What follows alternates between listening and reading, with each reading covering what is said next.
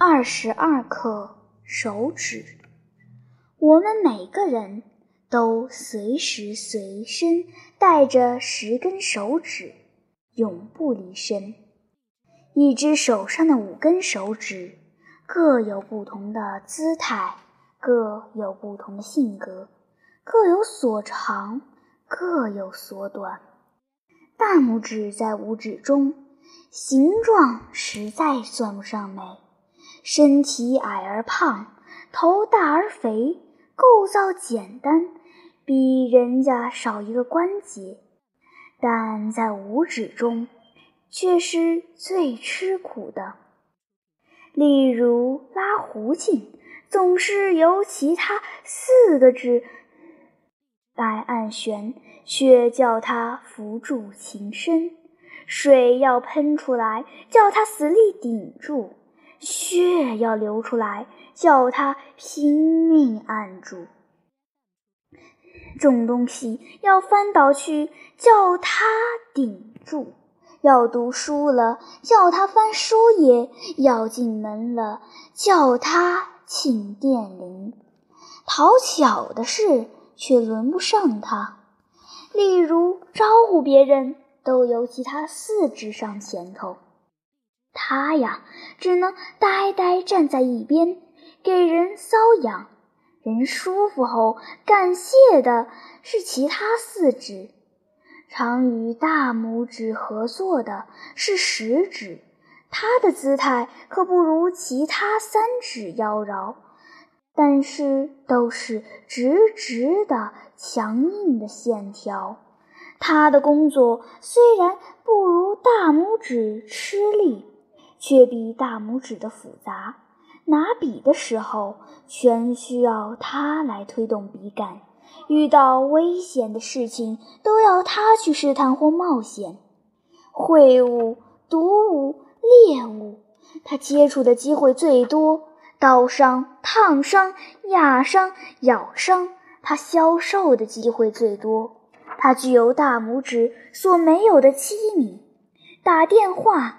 搬枪机必须请他打算盘、拧螺丝、解纽扣等，虽有大拇指相助，终是要他主干的。五指中地位最优、相貌最堂的，无如中指，它居于中央，食指贴身左右。像关公左右的关平和周仓，左膀右臂，片刻不离。他永远不受外物冲撞，所以曲线优美，处处显示着养尊处优的幸福。每逢做事，名义上他是参加的，实际并不出力。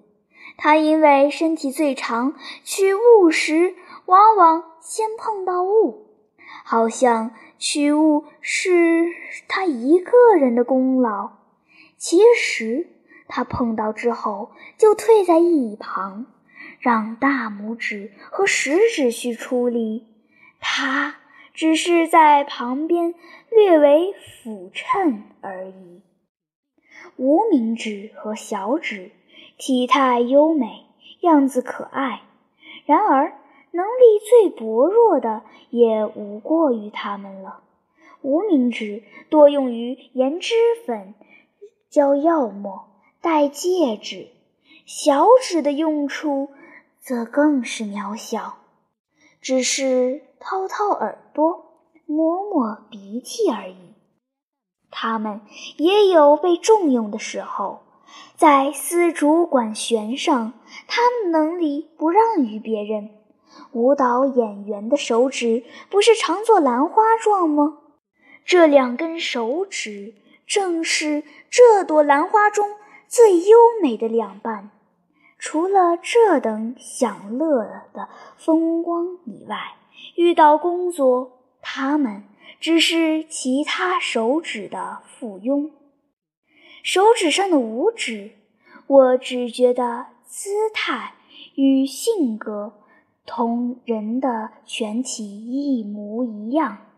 五根手指若能一致团结，成为一个拳头，那就根根有用，根根有力量，不再有什么强弱美丑之分了。